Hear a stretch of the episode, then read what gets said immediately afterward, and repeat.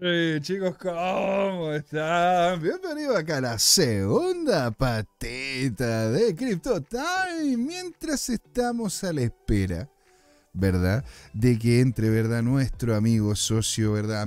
Eh, conocedor del mundo cripto y muchas otras cosas más, don Jorge Gatica. Ah, miren, aquí acaba de, acaba de hacer, señores, ingreso, ¿verdad? Y con todo nuestro querido don, Jorge.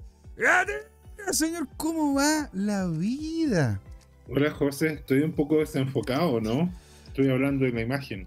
Eh, está, bastante, está bastante bien, señor. Está bastante bien. Sí, podemos conversar yo, me, me, veo fuera del marco. No sé si tú lo puedes arreglar. Sí, sí, de hecho, ahí está, ahí está usted dentro del mismo marco. Lo tengo centrado y todo. Don Jorge, en la primera parte ¿verdad?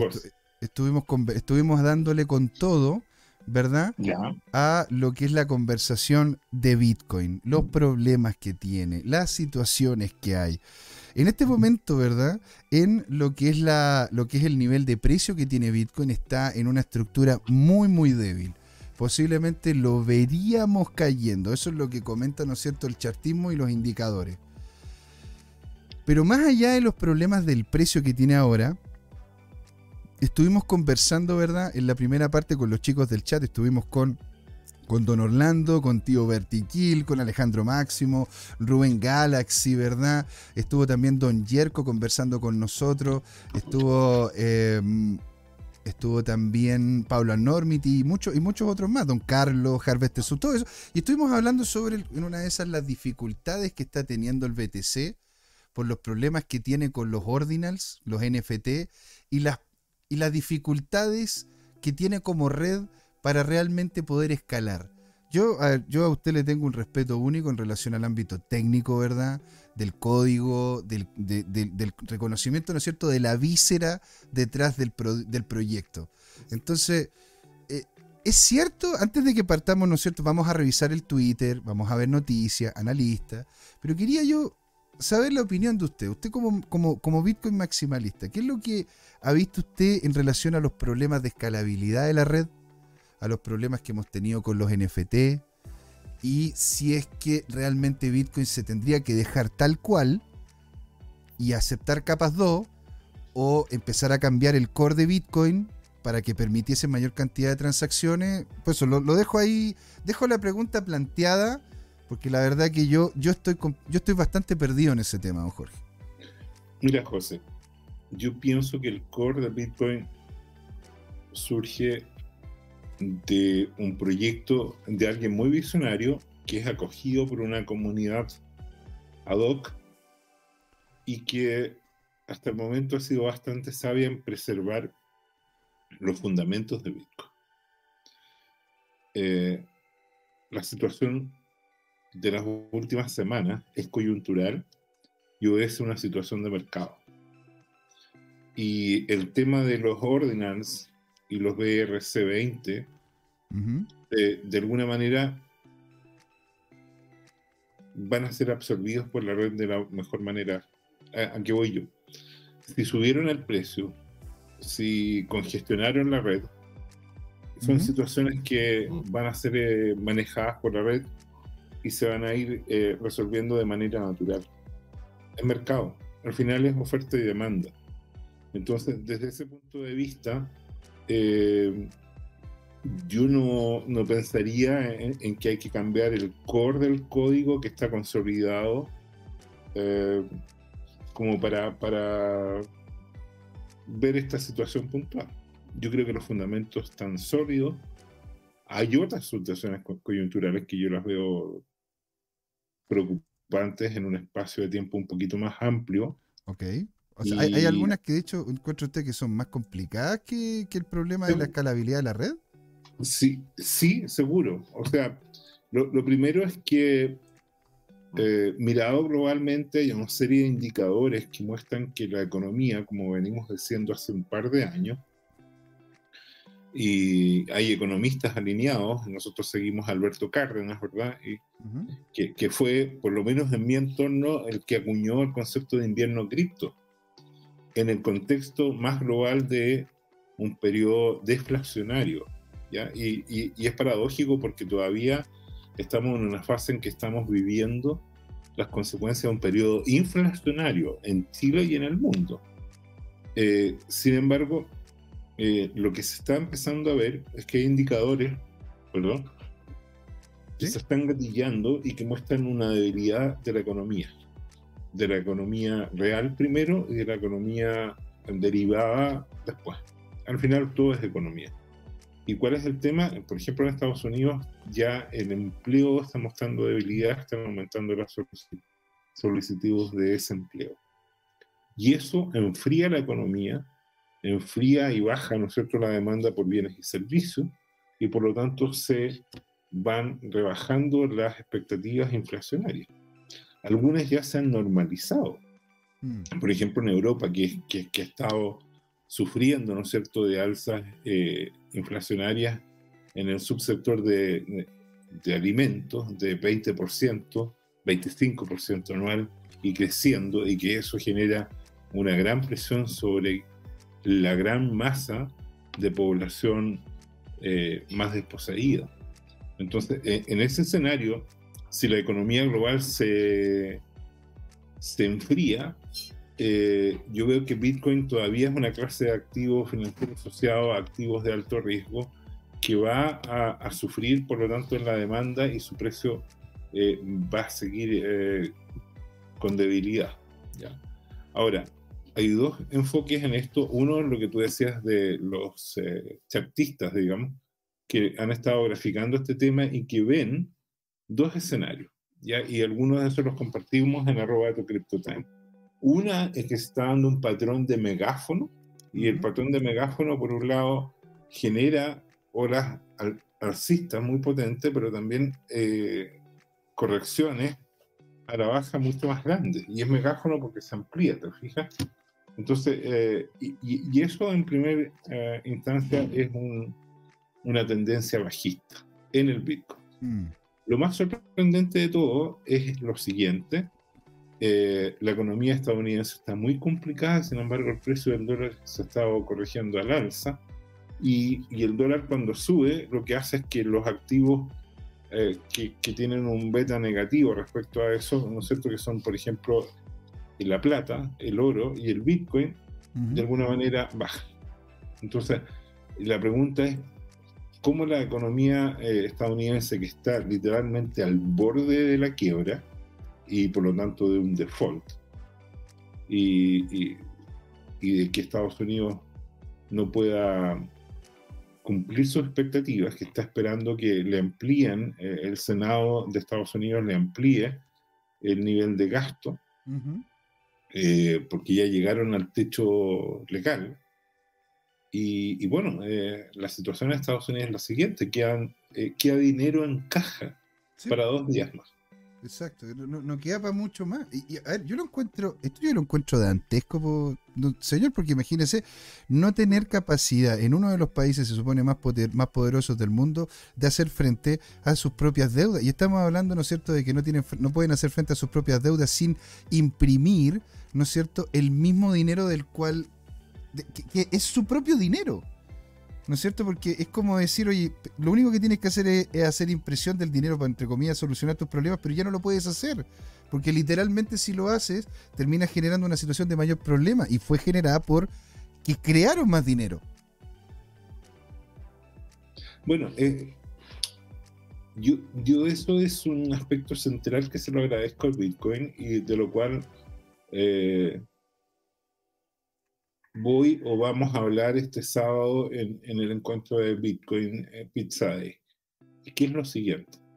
Si no hubiera sido por Bitcoin, yo me hubiera muerto mañana o el próximo año, en una década más. No, no se nos vaya, don Jorge. En el próximo siglo, entonces, ¿ok? Pero en algún momento me va a morir. Ya. Y hubiera pasado por la vida, estoy seguro, si no hubiera sido por el Bitcoin, sin haber reflexionado jamás de qué se trata el dinero. ¿Ya? Y de cómo de alguna manera tenemos un sistema financiero en el mundo bastante, eh, ¿cómo podríamos decir? Sin, sin motejarlo, eh, yo, diría disfuncional. ¿ya? Porque eh, el dinero es una herramienta de la civilización que en teoría debería producir más bienestar para toda la población, y sin embargo lo que ha conducido el sistema financiero en el último tiempo ha sido a una concentración de la riqueza que en mi opinión, y yo no soy de ultra izquierda ni, ni tengo un ánimo revolucionario, pero encuentro absolutamente escandaloso. Por ejemplo, si uno mira las estadísticas en Estados Unidos, la clase media ha estado desapareciendo fuertemente. Mm. Eh, el gran componente de la población que tenía ingresos de medios, por así decirlo, de clase media, se redujo de como un 65% de hace 40, 50 años atrás y hoy día está cayendo del 42%. O sea, desapareció ya un tercio de esa clase media que podía aspirar a que con esfuerzo se comprara una casa, un departamento, un auto y todos los bienes materiales que son habituales en la sociedad estadounidense. Y hoy día esa eh, gran parte de la población, estamos hablando de decenas de millones de personas, está cayendo en la precariedad. Y a su vez la gente más pobre está cayendo, pero ya eh, a niveles intérrimos. Si uno mira los videos, tú, tú y yo que hemos visitado Estados Unidos, yo lo vengo haciendo desde los 90, eh, uno no puede creer lo que ve en, en, los centros cívicos de esas ciudades, donde literalmente hay hordas de personas drogadictas que están ahí pululando y hay videos que parecen tomados de las películas de zombies, literalmente. Hoy día la, la adicción de, al fentanilo es tan grande que que, ¿cómo se llama?, que está provocando ya hordas de gente que pululan por el centro y, y muchas de las cuales cometen delitos para, para estas cosas. Ahora, ¿qué tiene que ver esto con, con cripto y con Bitcoin? Está en la base. Está en la base. Tenemos una sociedad que ha vivido en las últimas décadas de deuda, de imprimir papelitos de colores que no tienen un valor intrínseco. En estricto rigor, nada tiene valor intrínseco. Y y de alguna manera e, ese valor se ha ido difuminando y generando externalidades muy negativas. ¿ya? Eh, y entonces ahí aparece el Bitcoin, que tiene una tremenda gracia, yendo a la cosa fundamental. Solo está garantizado por esta red, por este protocolo, por este core que tú decías de software y de la red de hardware asociada, eh, está garantizado que solo van a haber 21 millones de bitcoins. Recordemos que cada uno de los eh, Bitcoin a su vez son 100 millones de Satoshi.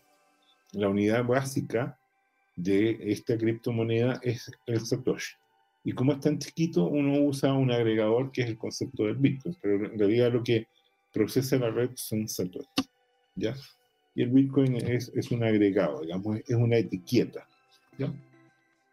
Y, y, bueno, Bitcoin eh, generó este tipo de de activo digital que está garantizada la escasez por la esencia del protocolo y está generando, por lo tanto, una adopción más grande. Y eso es lo fundamental. Y si tú puedes mostrar el Twitter, por favor, es interesante porque en el mundo está siendo adoptado el Bitcoin como protagonista y hay varios niveles de aceptación.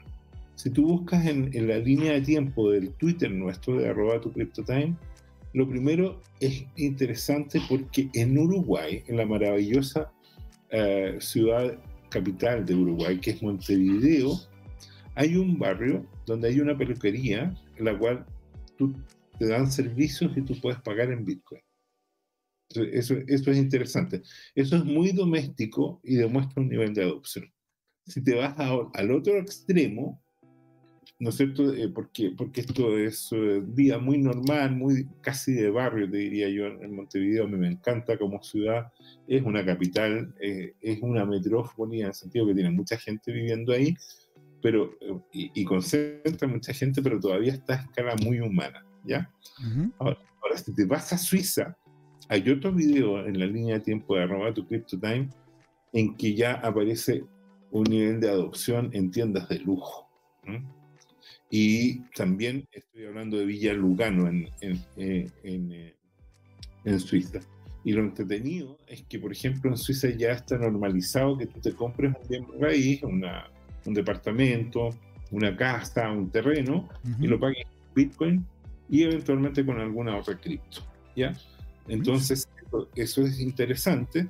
Y hay un video que muestra esta opción con el alcalde de Lugano. Eh, él ha sido el líder para transformar a Villa Lugano en un lugar donde por un lado se radiquen eh, empresas y personas que estén haciendo innovación en cripto y en particular en Bitcoin, y también eh, los comercios adopten el utilizar eh, esta... Ahora, él, como todo político, ¿en qué consiste?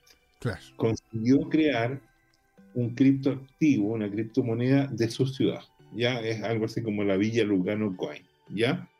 Entonces, eh, bueno, e, e, eso lo hizo eh, cuando, cuando colapsó la economía argentina, lo hicieron los estados y emitieron, ¿te acuerdas tú, los famosos patacones y todo el cuento? Ahora, ¿cuál es la trampa?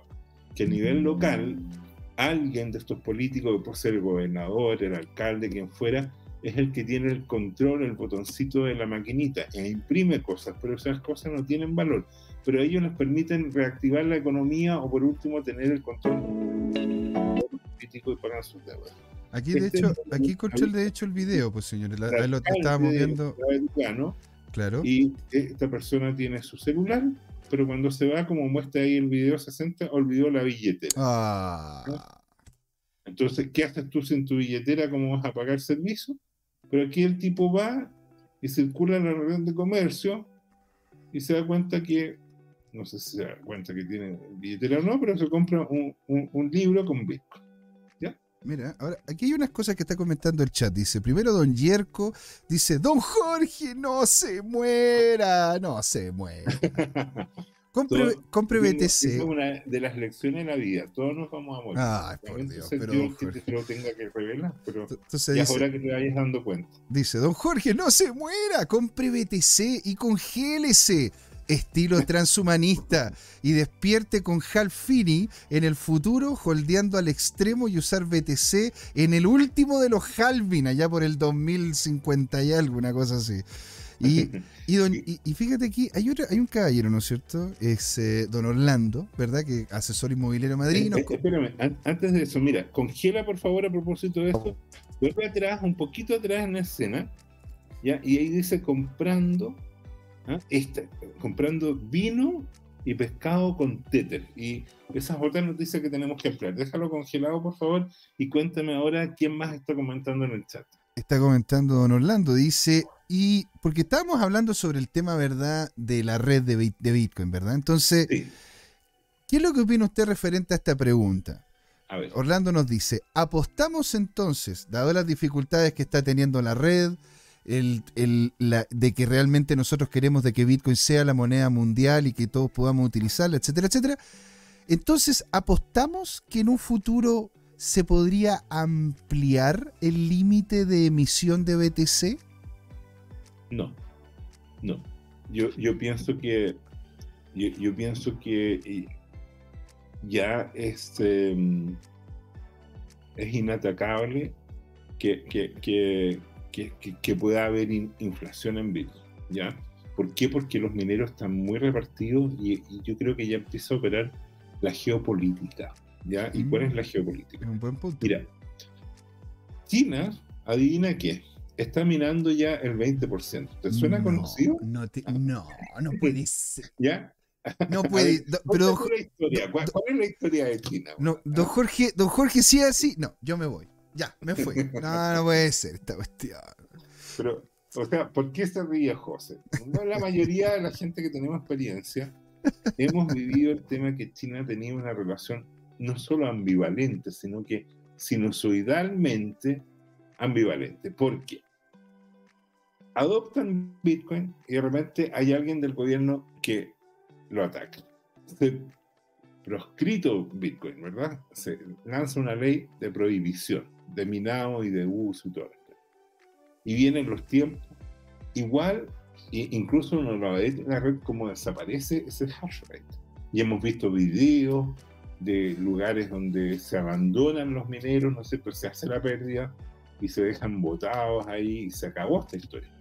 Y sin embargo, de repente uno empieza a ver los hash rate porque los puede ver por, los IP que eh, origen tiene y empiezan a aparecer mineros, centros de minados en, algún lugar de Chile. Mm. ¿ya?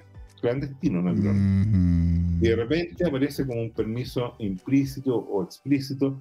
En el caso de Hong Kong, que es China, ya, ya se perdió completamente el protectorado, los tribunales de China han declarado que es lícito, por un lado, minar y por otro lado, eh, acumular criptoactivos o criptomonedas. Y lo mm. declararon propiedad.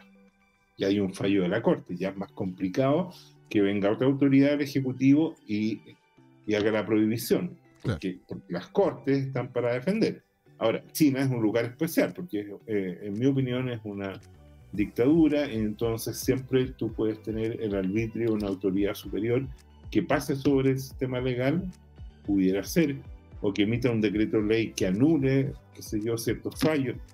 No lo sé, pero en los hechos cada vez es, más. Eh, mira, y lo que quería respecto a esta imagen. Ah, entonces volviendo a este tema. Y adivina quién.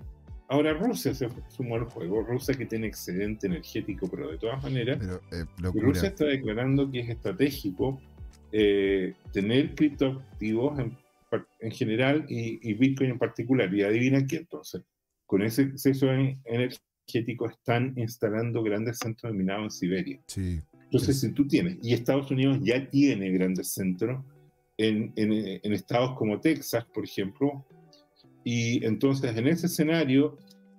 Eh, eh, usted, entonces, entonces ¿qué, qué, qué pasaría entonces con el tema de la red. Ponte, ¿de qué forma entonces podríamos nosotros hacer una escalabilidad de esta red sin que necesariamente se tenga que hacer cambios en el core? ¿Deberíamos entonces aplicar capas 2? Deberíamos, tener, deberíamos tener más capas 2 y estas conectadas, porque ahí, ahí, ahí, está el problema y, y, esa es la cosa. O sea, de hecho, tú sabes mucho mejor que yo de esto, o sea, por eso, por eso tengo la duda. Porque muchas veces, si no en la gran mayoría, ¿verdad? los, las, eh, em, los puentes que se generan entre la red principal y la capa 2 terminan siendo, terminan siendo problemáticas. De hecho, muchas veces allí es donde terminan apareciendo y termina ocurriendo los hackeos, ¿me equivoco? ¿Aló? ¿Don Jorge? ¿Aló? Sí, Jorge, disculpa. la conexión está un poquito irregular, pero, pero mira, eh, efectivamente, yo, pienso que eh, vamos a evolucionar a capas 2 cada vez más eh, especializadas. Ok. Piensa tú que hoy día ya Lightning está concentrando más de 5000 Bitcoin. ¿Te acuerdas que en el verano estuvimos hablando y, había subido a 3000? Sí, señor. O sea, en, en, en un trimestre subiste un 50% el uso. Hay gente un poquito exagerada, pero bueno, este es el mundo Bitcoin, y piensa que en algún momento la mayoría de los Bitcoin van a estar encapados. Por ejemplo, en Lightning. ¿ya? Estamos hablando de cientos de miles o millones de Bitcoin en los canales de pago, porque, porque eh, eso, no, sería peligroso, digo yo, porque ¿qué ha pasado con Polygon? ¿Qué ha pasado con Optimism? ¿Qué ha pasado con, eh, con estas empresas las cuales son capados de Ethereum?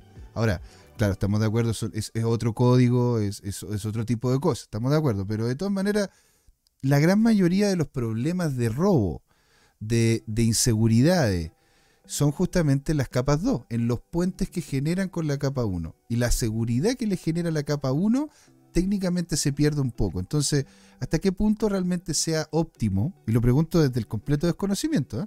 ¿Desde qué punto sería óptimo ¿no es cierto?, dejar de que solamente existiesen capas 2 y que se conecten a Bitcoin, o si es que Bitcoin debería, ¿no es cierto?, crecer en, el tamaño del bloque o en la regularidad en la que se hacen los bloques, o incluso, no sé, de repente hasta facilitar el proof of work para que, no, para que la red sea, sea más, eh, ¿cómo poderlo decir?, sea más expedita y que no tenga tanto costo.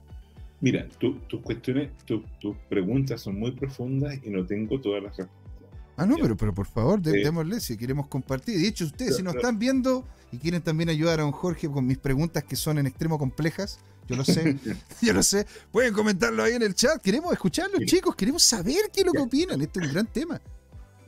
Tomemos lo primero. Yo, yo pienso que, lo que tú dices respecto a Polygon, hay que tener claro que estas son arquitecturas radicalmente distintas. Ya, Esta es una arquitectura que incorpora el módulo Proof of Work y eso es fundamental. ¿Cuál es la gracia del Proof of Work y cómo está definido por parte de Bitcoin? En que el protocolo esencial, por un lado, entre comillas, consume mucha energía, que es una forma como de congelar el valor asociado a la energía en una visión que ya tuvo Henry Ford hace más de 100 años. Mm. Y, que lo tuvieron grandes eh, analistas económicos como Rothbard, Mises e incluso Friedman. Incluso, eh, Friedman. Vieron, ahora, ¿cuál es la esencia? Vuelvo a como partillo conversando contigo hoy día. El sistema económico mundial, el sistema financiero, tiene un pecado original, para ilustrarlo, y que es el dinero fiduciario. El dinero fiduciario, si uno mira la historia, además esto no es teoría, es práctica, lo que ocurre es que es eh, capturado por el poder político y se dedica a emitir. Y esa emisión, que en la práctica es casi infinita, y que lo ha sido reconocido, y hay un video, ¿no es cierto?, de este personaje estadounidense de origen indio, de apellido indio, eh, o algo así, eh, y que dice, tenemos una infinita cantidad de, de, de efectivo, de cash, y claro, eh, todo el poder político y económico tiende a emitir esto y va degradando el poder adquisitivo de su moneda. Pasó, ya sabemos, con los portugueses, con los españoles, con los holandeses, con los británicos y ahora con los estadounidenses. Entonces, ¿cuál es el tema? Que este dinero fiduciario termina castigando al grueso de la población por lo que se llama el efecto Cantillon. ¿ya?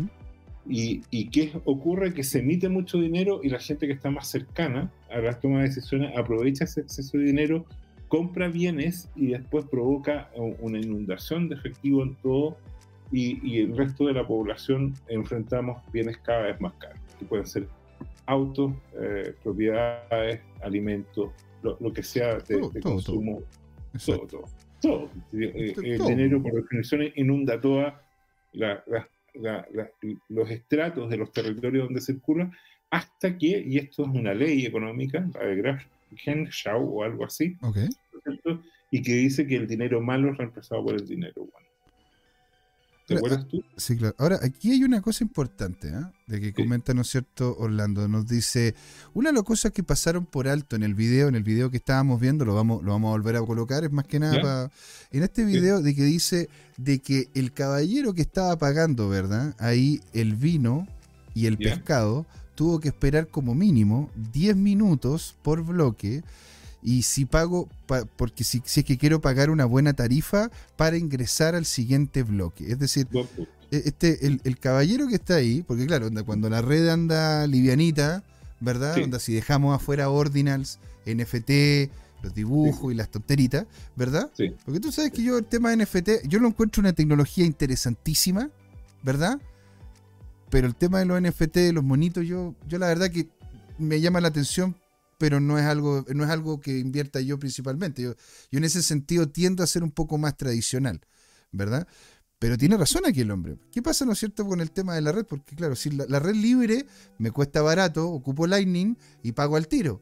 Pero si empiezo a tener problemas serios de la red, ¿verdad? Termina este caballero esperando 10 minutos si es que quiere pagar un fee prudente o si no tiene que pagar incluso más de lo que paga por Visa por hacer una, transacción que de hecho muchas veces termina siendo el doble de larga, independiente de que sea menos de 10 minutos.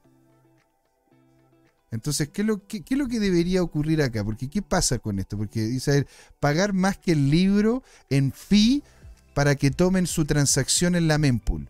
Entonces, es por eso que yo partimos con... Pero, eh, espérate, aquí, bueno, si estuviera Mariano nos podría aclarar los detalles del protocolo, pero yo tengo entendido que cuando tú abres un canal de Lightning, tú generas, eh, asignas, eh, por así decirlo, la reserva ese canal mm, y vas mm. permitiendo pagos y tú en el fondo manejas como un límite de crédito, un poco como tarjeta de crédito nomás. Exacto. entonces, y, dentro de ese canal, eh, bueno, eh, en el fondo como que usas tu línea de crédito asociada, por así decirlo. Como, una línea de prepago, ¿no es cierto? Uno, uno hace un prepago. de esa transacción, de partida esas transacciones en Lightning son instantáneas, son muy masivas, lo que pasa es que están acotadas a poco más que el precio de un café y de un libro, ¿ya? porque, porque claro, ahí uno podría estar expuesto a un ataque de, tener, entre comillas, clientes fraudulentos. Pero, pero, pero en la práctica eso es fácil de controlar. Entonces el riesgo es acotado. ¿Y dónde se produce la espera de los 10 minutos o, más confirmaciones de procesamiento de los bloques en inscripciones de, de, ciclos más seguidos? Así es. Es en valores más grandes. Y cuando tú haces una transacción por la eh, por el core de, Bitcoin y no por las, las líneas 2.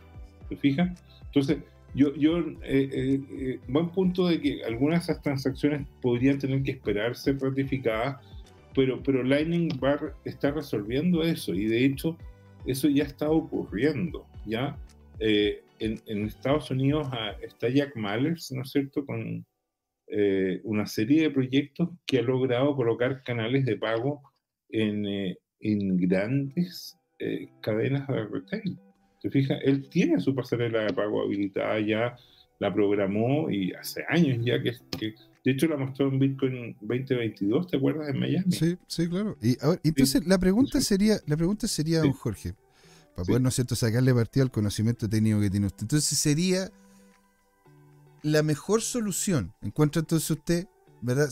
hay gente que tiene mayor conocimiento del core. Podríamos invitar a Futura Mariano el próximo miércoles como a poder solucionar esto y lo podemos entrevistar los dos perfectamente.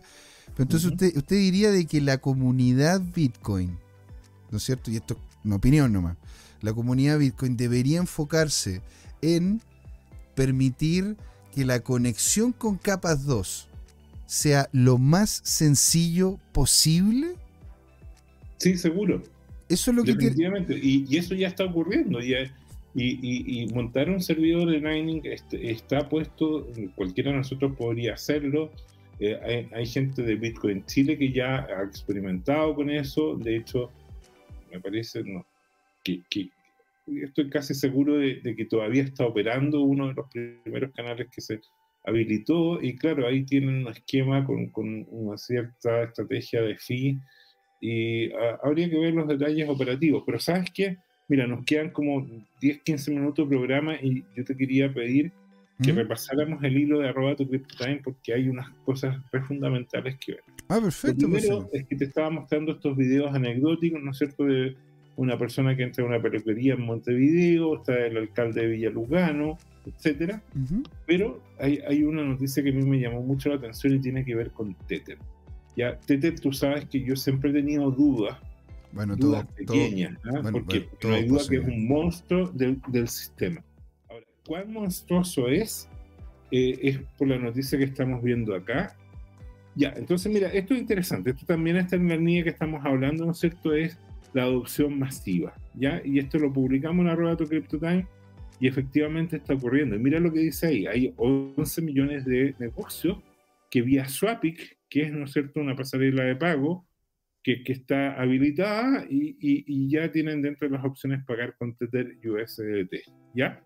Entonces, ahí tú tienes algo interesante. Muy interesante. Es muy interesante porque tú, tú y yo podríamos, ¿no es cierto?, conectar una cuenta eh, donde tengamos Tether y, y, empezamos a operar, ¿ya? Y bueno, y eh, señor, se va, se va a ir a... Hay, otro tweet mucho más importante que esto. Ya, la adopción obviamente es importante, pero mira.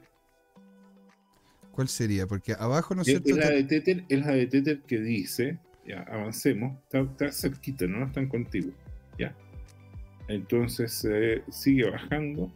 Aquí tenemos de nuevo, ¿verdad? Lugano, pero... Eso lo habíamos mencionado ya. De la compra, ¿no es cierto? Una nueva actualización del firmware de, Ledger. Que es algo... Ese es otro tema. Después no nos desviemos, sigamos con el tema de Tether. ¿Ya?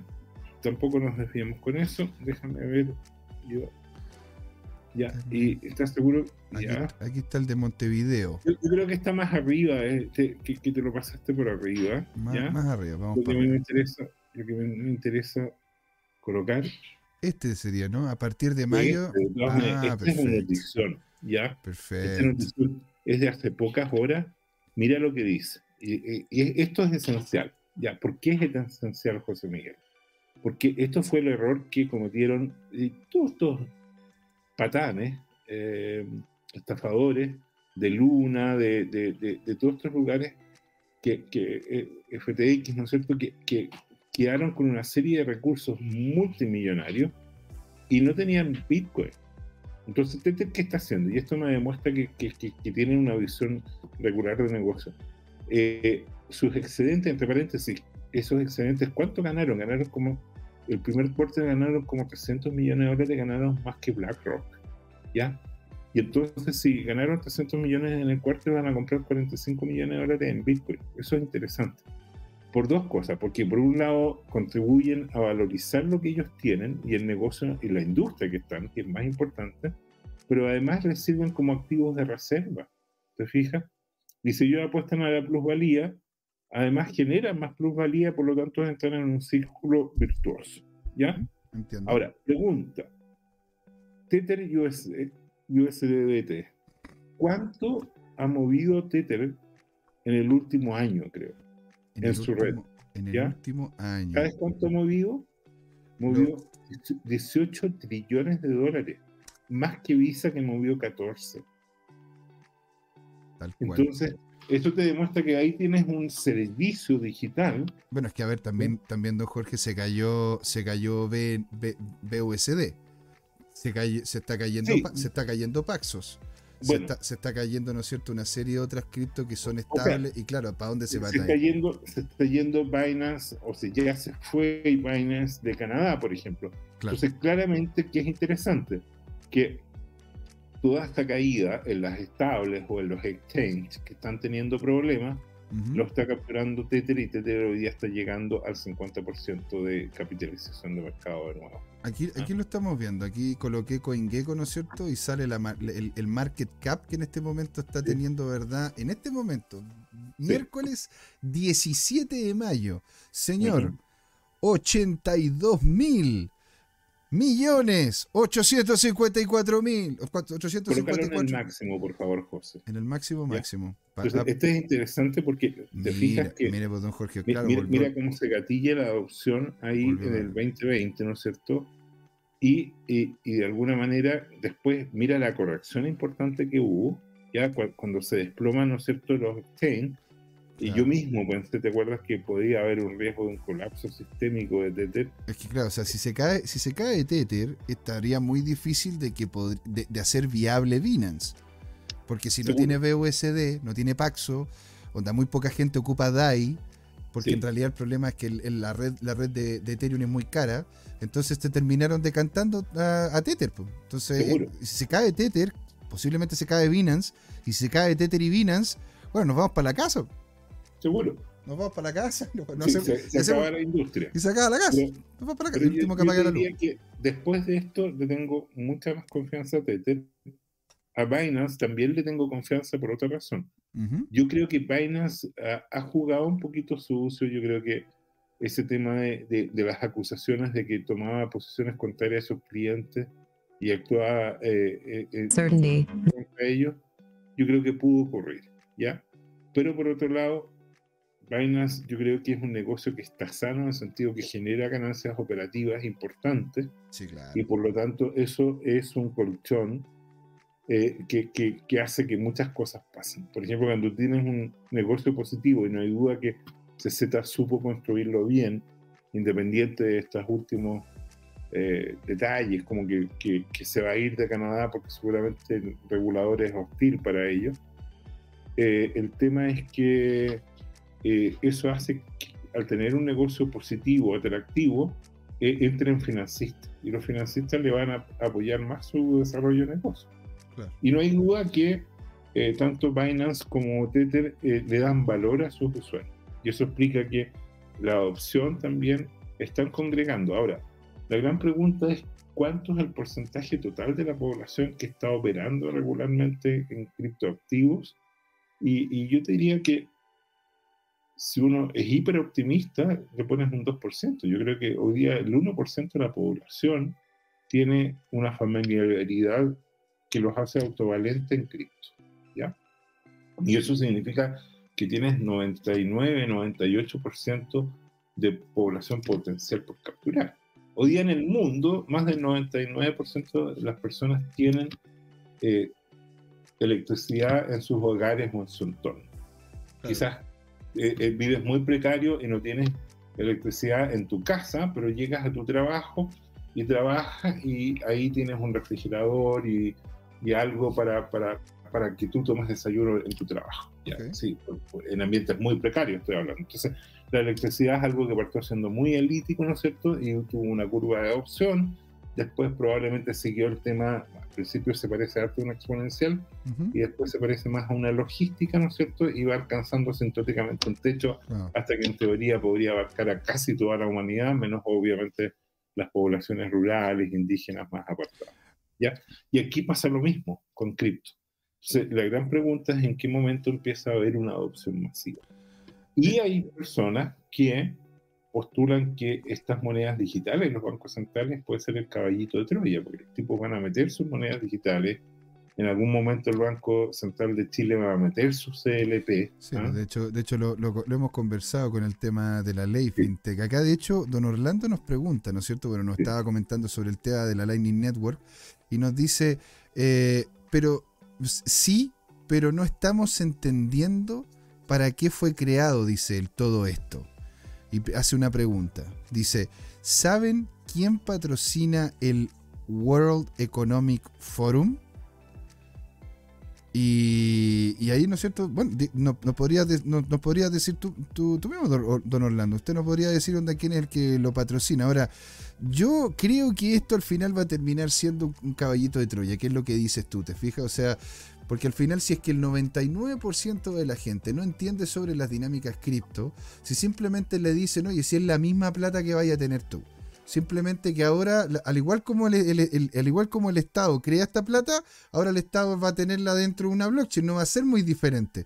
Y la gente va a comprar esto con papas, pues, Jorge. Y ese es el problema. pero, pero, ¿sabes qué va a pasar? Pienso yo, es lo siguiente. Supongo que en Chile Mañana se vuelven locos Mario Marcel y, la Rosana Costa y nos obligan a que toda nuestra economía funcione en eh, CLP, ¿ya? Y, por lo tanto perdemos toda la, independencia económica y tenemos que operar y tú y yo se nos confiscan la monedita de oro que tengamos y, eventualmente tratan además de, conseguir algunos de los satoshis que tenemos por ahí, eh, ¿cómo se llama? en alguna eh, cold storage, en algún ledger o algo así, eh, que entre paréntesis a mí se me cayó eh, la última vez que anduve en bote. Y, y entonces el tema... Chuta, qué lástima. y ahí perdí todo. No, pero como dice eso, don Jorge.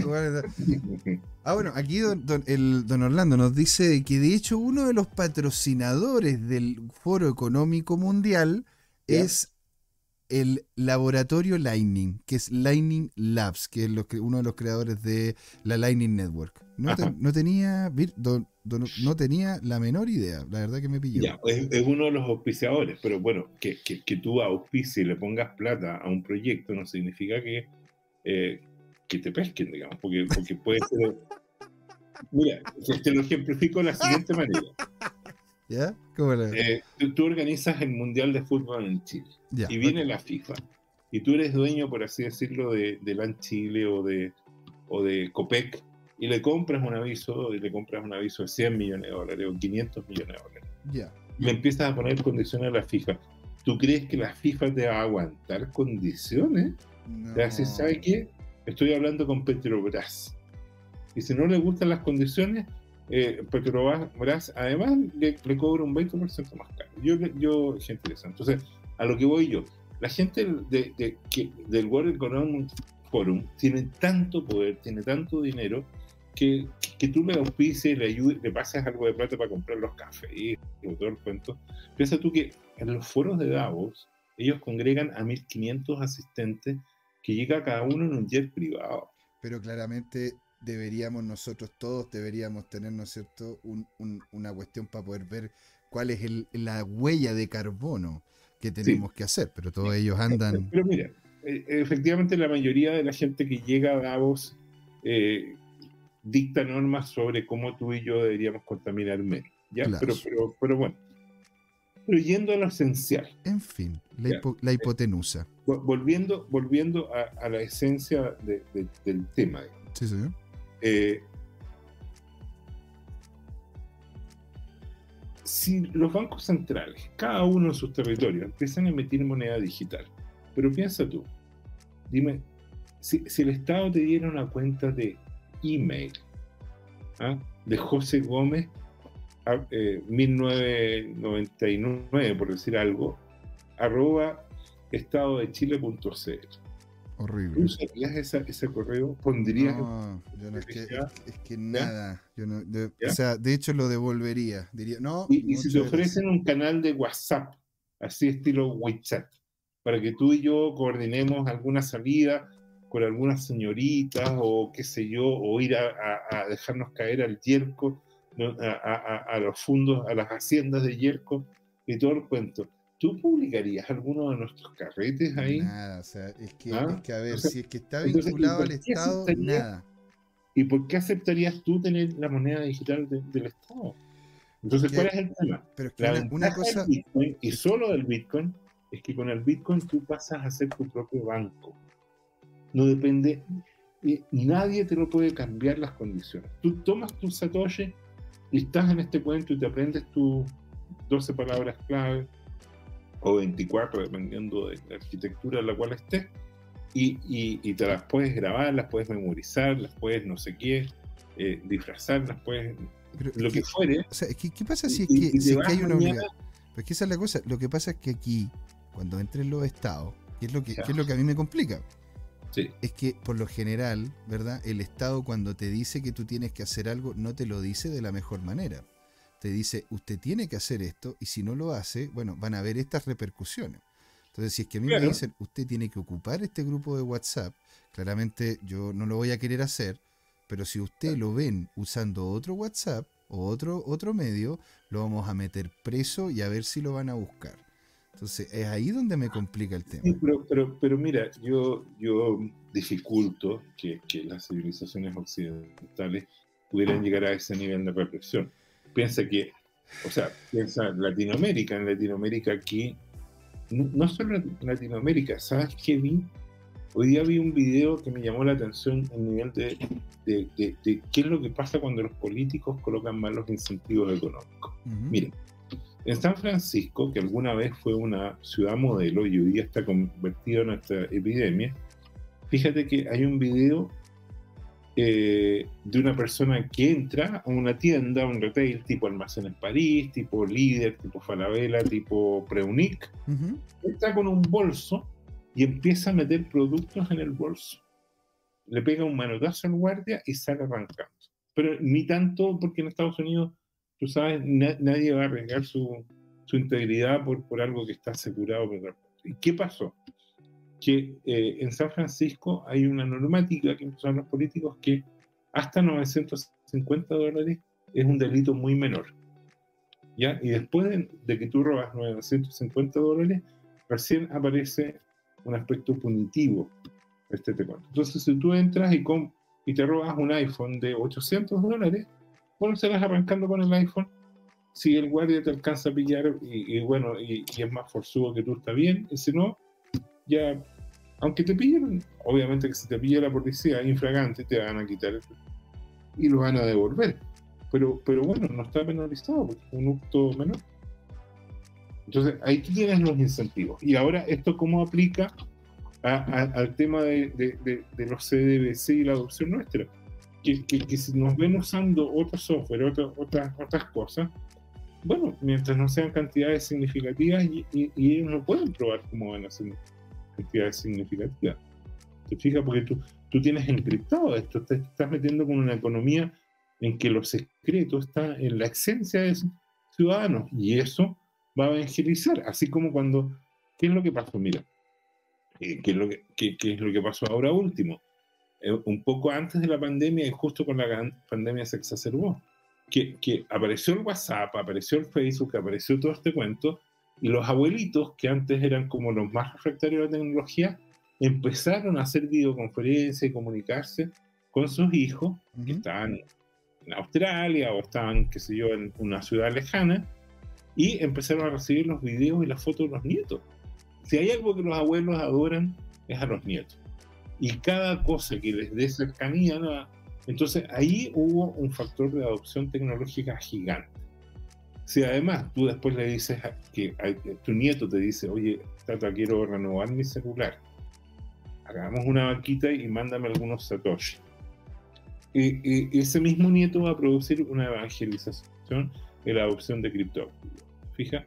Y, si el nieto está, eh, en nuestro caso, en la ciudad contigua, que puede ser Curacaví o Viña del Mar, o si está en Sydney, al otro lado, en, las antípodas, qué sé yo, en la ciudad de Xi'an, en, en China, bueno, eh, entonces eh, esos nietos van a producir adopción tecnológica.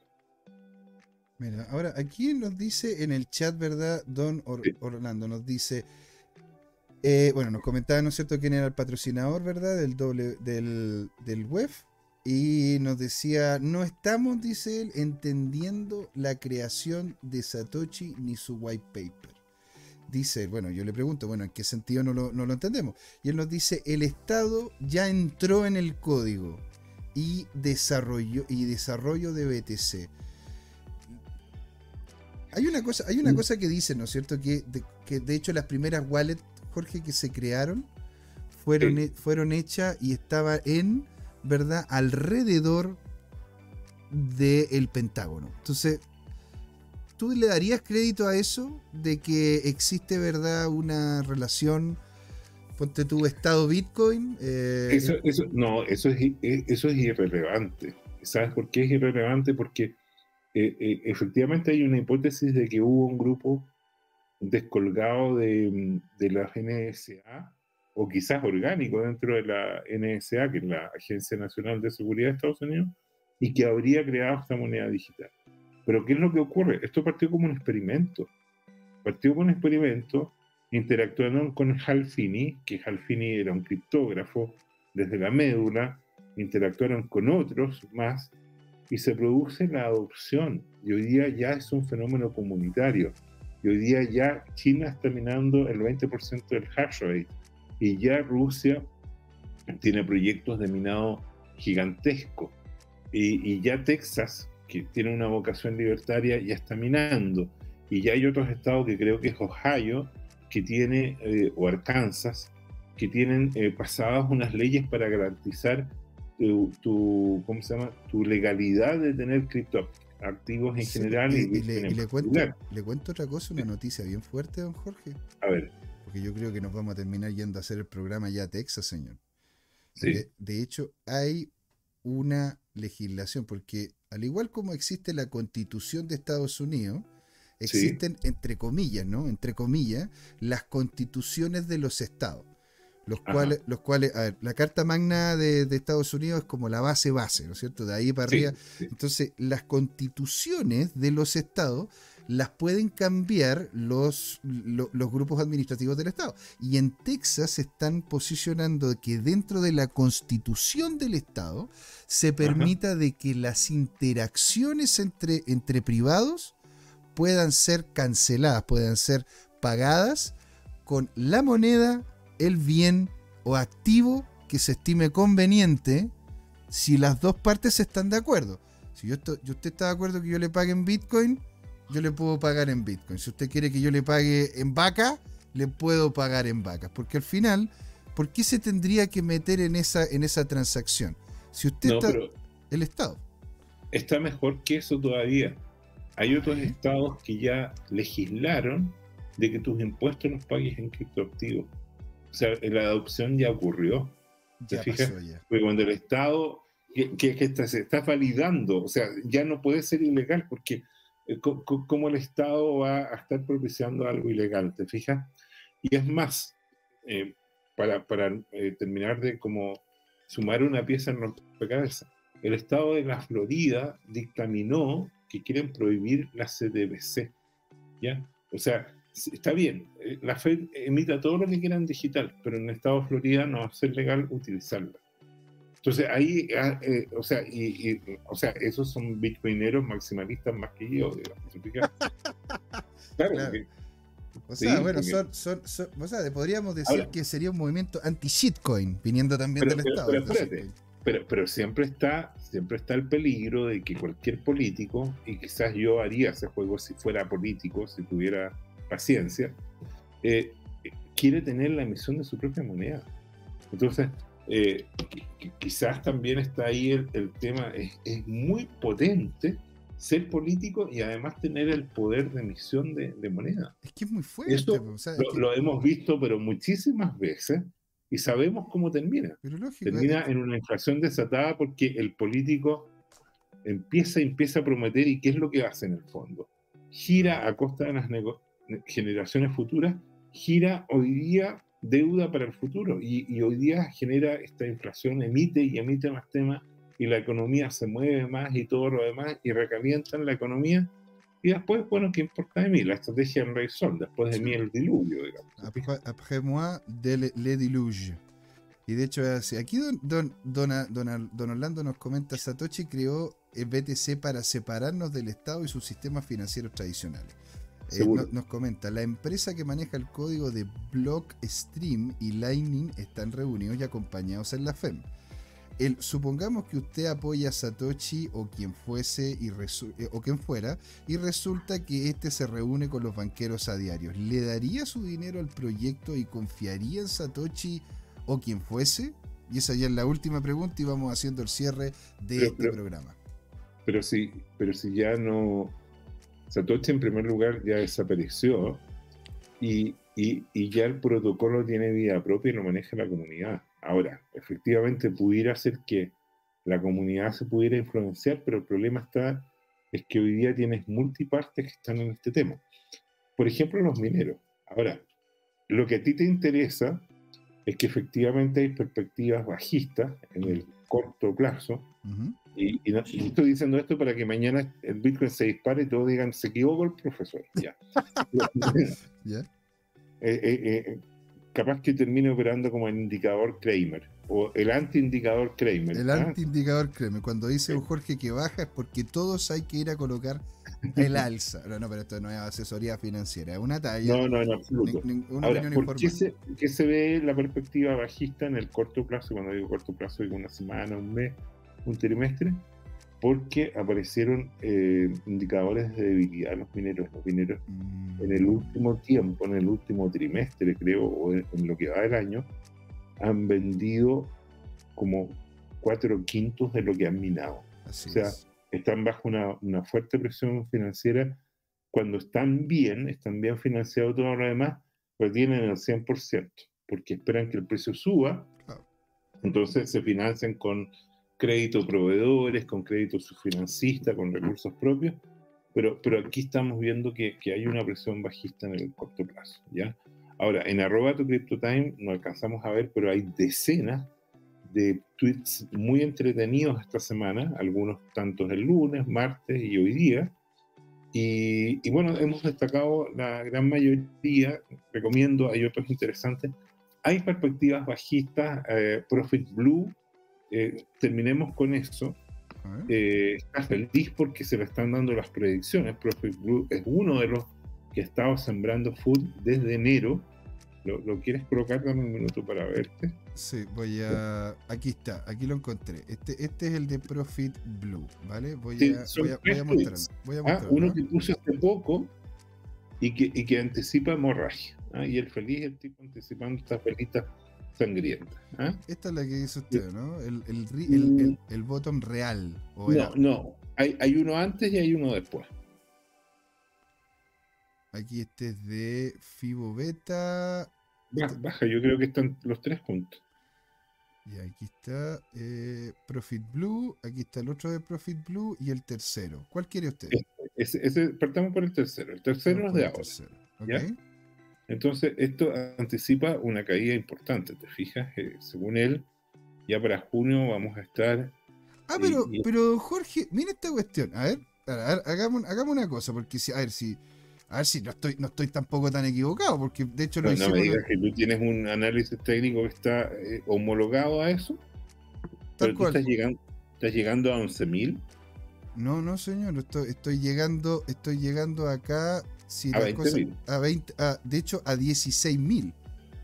A 16. Sí, de hecho yo estoy esperando, ¿verdad? En relación a lo que estuvimos viendo en la primera parte, porque aquí esto, es lo que se, esto es lo que se ve que lo encontré interesante. A ver, déjame ver si se ve bien en el... No, lo voy a cambiar entonces a este. para que se vea pregunta de análisis fundamental. ¿Qué podría gatillar esa caída tan importante? Eh, ¿Podría eh, gatillarla eh, la caída de los accionarios, ¿no? El SPX que está muy golpeado, Nasdaq muy, también. Muy golpeado, muy golpeado. Y, tienen, están en, en, en, máximos históricos, entonces se tienen que desplomar. ¿ah? Y, y el, el, tema es que lamentablemente arrastrarían una serie de activos, entre ellos el Bitcoin. Y, lo arrastrarían porque, bueno, ahora, yo lo estuve haciendo este cálculo en, relación netamente al chartismo, ¿sí? ¿Por, qué se ve, se ve este tema como, como el chartismo? Porque, mira, aquí nosotros, ¿verdad? En la primera parte del año vimos un hombro cabeza hombro invertido. En la, en la, segunda, en la, en la, segunda parte que hemos vivido, ¿no es cierto? Literalmente desde marzo hasta ahora, que es mayo, tenemos, ¿no es cierto?, un hombro cabeza a hombro, pero recto, por lo tanto, involucra caída, se ve como una caída. ¿Sí? Y, y este hombro cabeza hombro invertido y este hombro cabeza hombro que tenemos acá está dentro de este hombro cabeza y potencial hombro acá. Y si es que llega, ¿no es cierto?, a ver ese hombro cabeza hombro, tomando en cuenta el valor medio que tiene esta estructura de precio, posiblemente, ¿no es cierto?, nos, veamos una caída bien potente. La caída podría ser a los 17, porque si pasa de los 17 para abajo, ahí nos estaríamos yendo a lo, que a, lo que era el rango de precio en el cual vivimos en este invierno que estuvo, don Jorge, muy, muy duro. Yo la verdad que lo estoy, viendo cómo se llama algo relativamente similar a lo que está de hecho viendo aquí, aquí el hombre, porque si de hecho lo compartimos acá, se, ve, se, ve, la diferencia, ¿no? No estoy, no estoy tan lejos, no estoy tan lejos de lo que comenta acá. Sí, ahora cierra este por favor, porque porque Vamos al de arriba. Eh, el de arriba, sí. Este. este, este es del 25 de abril, en que anticipaba esta caída, ya por razones distintas, pero nuevamente ahí efectivamente tú tienes un hombro cabeza a hombro, eso es lo que está identificando, LS, H y RS, ¿te fijas? Sí, claro. Y, y, eso es interesante, pero vaticinó hace un mes, pero además, por favor, cierra. Mira lo que vaticinó a comienzo de año esa, es la cosa. Yo personalmente lo veo, una, lo veo con una estructura muy similar a esto, en donde vamos a volver, porque es, lo que se está viendo. O sea, a ver, hay ciertas cosas que uno como trader, después de años de ver un gráfico, es que uno se empieza a familiarizar con los movimientos, ¿no es cierto? Es decir, a ver, yo sé algunas cosas que le puedo decir a Jorge eh, para darle el pie para que comente otra cosa, ¿verdad? Entonces uno va, ¿por, ¿por, qué? Porque ya llevamos años en los que no hemos visto de forma consistente y uno lo va conociendo. Es lo mismo que uno pasa con el activo, ¿verdad? Sobre todo si es que uno se, se, se, posiciona en el activo y está interesado en saber lo que constantemente ocurre. Y yo personalmente lo que veo, de hecho, es algo muy similar. De hecho, llegando, ¿verdad? A los niveles que, a, los niveles en los cuales estuvimos, ¿verdad? En este invierno cripto, posiblemente, si es que las cosas van, van peor, ¿no es cierto? Llegando a un, a un nivel bajo, a, un nivel bajo inferior a eso, pero después de eso lo veo difícil de que haya una, una estructura bajista después de eso, porque se terminarían, ¿verdad?, de limpiar literalmente, pues, don Jorge, se terminarían de limpiar todas las posiciones a mediano, largo plazo que estaban, que estaban cortas, y, ahí, y de ahí en adelante simplemente se abren, se, abren largas, ¿sí? Entonces eso lo encuentro muy interesante. Y aquí el asesor, don Orlando nos dice, eh, dice, supongamos que usted, señor, apoya a Satoshi o a quien fuese. Y ah, perdón, ya eso ya lo, ya lo habíamos hablado, ¿verdad? Don Rubén Galaxy le dice, don Jorge, ¿qué pasó con el capo de cripto? ¿Se lo tragó la tierra? Mira, la verdad es que no he tenido tiempo de verlo. Em, la gente lo pide. He estado con, con, mucho trabajo. A ti te consta, fíjate que no, no, he tenido pero ningún minuto para, para, mirar mucho más allá eh, la historia. Ahora, el capo de cripto eh, hace rato que dijo que, faltaba la gran corrección y, que no iba a sacar más, eh, análisis. Y bueno, se tuvo que comer el alza a los 27, pero es un alza que ha mostrado poco volumen, entonces es, un alza que, que, todavía está ahí, su, su, predicción, eh, la, la, última que tiene es de abril 11. ¿Te acuerdas que la comentamos? Sí, señor. y, y, qué fue lo, que, lo último que dijo el 11 de abril? Felicitaciones a los toros que fueron respetuosos y que estaban anunciando los 30.000. Mi escenario bajista aún no ha sido invalidado. Y desapareció. Y la, y, la, y, la, y la dejó ahí. Y la dejó ahí. Entonces, bueno, no hay duda que estamos en un escenario bajista. ¿Cuán bajista? No tengo idea. Eh, pero indudablemente que hay debilidad en los mercados. Eh, esta historia de Estados Unidos, su show del techo de la deuda, de la duda de si va a, haber un default o no, por definición no puede haberlo, ¿no? Porque las consecuencias son catastróficas para Estados Unidos. Sí, van a tirar, van a tirar el techo de la deuda más arriba, pues lo están haciendo desde los 60, como no lo van a hacer ahora. Claro. Y el tema de fondo es el siguiente hay muchos, muchos recursos invertidos, entre ellos los de nuestra AFP, José Miguel, ¿no? Mm. está lo mismo si tú estás en una y en otra. Eh, todos los financieros en algún momento han comprado bonos del Tesoro de Estados Unidos, que se consideran el activo financiero más seguro del mundo. Se consideraba. Eh, claro, hoy día está muy castigado, pero todavía se sigue considerando. Ahora, ¿por qué es esto? Eh, perdón, y cierro, no, ya nos pasamos mucho, pero Está buena la conversación, señor. Porque no hay alternativa. ¿ya? En este momento, la economía de las naciones BRICS, que son Brasil, Rusia, India, eh, Sudáfrica y China, eh, está creciendo mucho más que los grupos G7, ¿no es cierto? Que son las potencias capitalistas, podríamos llamar, o occidentales tradicionales. Pero el problema está en que cada uno de esos países tiene sus propios problemas económicos con la inflación, mm. con regímenes autoritarios donde no está garantizado el imperio de la ley y por lo tanto son impredecibles. Mira, mira tú lo que pasó en Rusia, nomás que sacó una guerra de la nada eh, y, que más encima no es una guerra porque no fue aprobada por el Congreso ni nada, sino que son operaciones militares especiales. Sí, claro. Que, que, es un truco, ¿no es cierto? Los políticos son especialistas en esa creatividad para, para, poder superar la institucionalidad. Porque probablemente... 1984, pues el Ministerio de la, de la Guerra era el Ministerio de la Paz. Seguro. Entonces, bueno, no hay alternativa para, para, los dólares. Ahora, ¿qué es lo que ha estado ocurriendo? Mira, por ejemplo, hay comercio entre los países del, del BRIC que se están aceptando sus yuanes, sus rupias, sus monedas locales.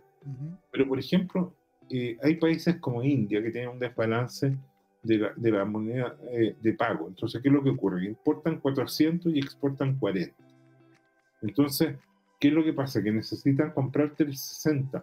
Pero algunos de esos países las podrán aceptar rupias, pero el resto de los países dicen, no, yo quiero dólares. ¿Tú crees que si el, gerente, el vicepresidente de finanzas de Codelco va a uno de estos países y le dice, mira, te acabo de vender 10 eh, millones o, o, un millón de toneladas de cobre a 2 dólares el cobre me debes 2 millones de, bueno, no, la tonelada es harto más cara, la libra a 2 dólares. Ya, pero olvidando el multiplicador, son trillones de, dólares en este caso. No trillones, pero cientos de millones de dólares. ¿Tú crees que el tipo le va a aceptar una moneda local, una rupia, un yuan, que el día de mañana una lira turca que en los últimos 10 años ha perdido el 95% de su valor? ¿Te fijas? para nada.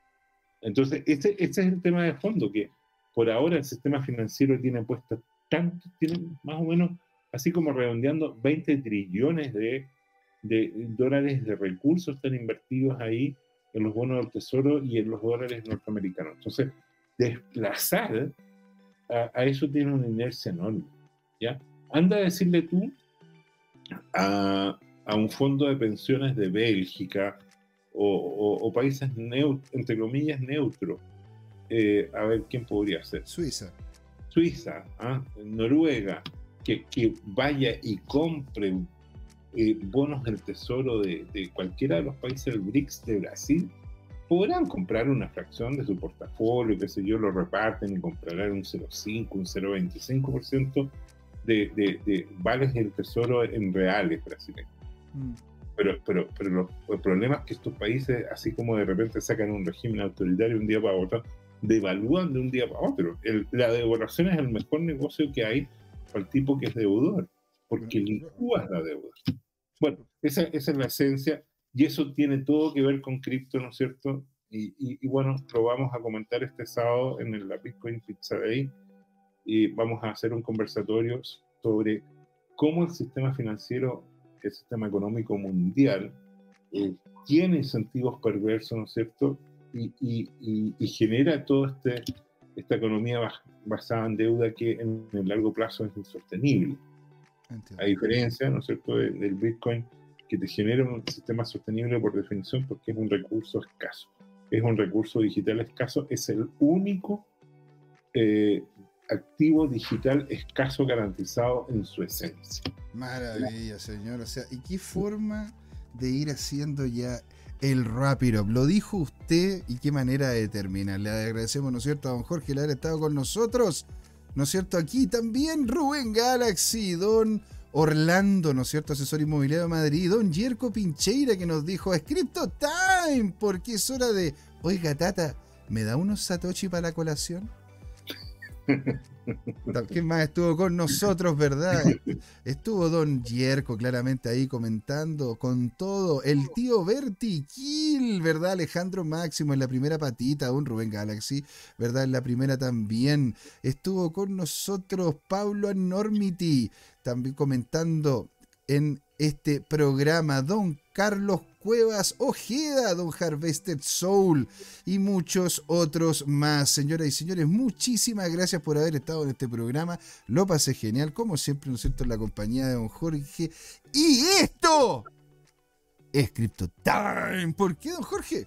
Porque fue hora de hablar de criptos. Así es, señores. Ahí nos vemos. Que lo pasen genial. Los queremos mucho y que tengan un excelente día. El viernes nos encontramos, ¿verdad?, con don Patricio Ibarra y ahí vamos a hablar del, del Blue Chip Friday. Pequeñas cripto con gran potencial. Ahí nos vemos. ¿eh? Chao, chao. chao, chao.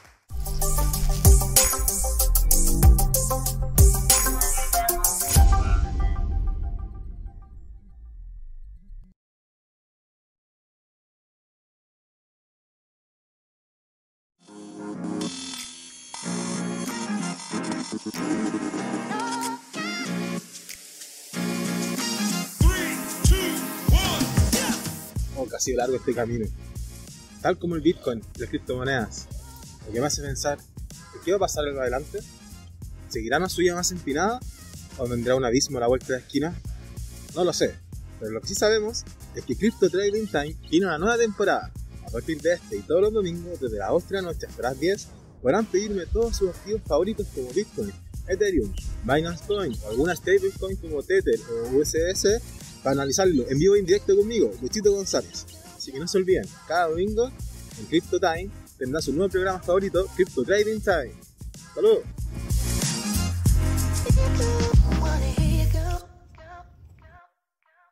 Hola amigas y amigos, antes de irnos les queríamos recordar que esta comunidad CryptoTime la hacemos todos, así que siempre invitados a nuestros canales de difusión en Twitch, Twitter, YouTube, LinkedIn y Facebook. Búsquennos como CryptoTime, con I latina, así, latinos como nosotros. Los esperamos para intercambiar información, hacer nuevos amigos y conexiones en este hermoso mundo del blockchain y las tecnologías descentralizadas. Los invitamos a suscribirse para recibir información sobre nuevos episodios y les mandamos un gran saludo de acá, Jorge Gatica y José Miguel. Nos vemos.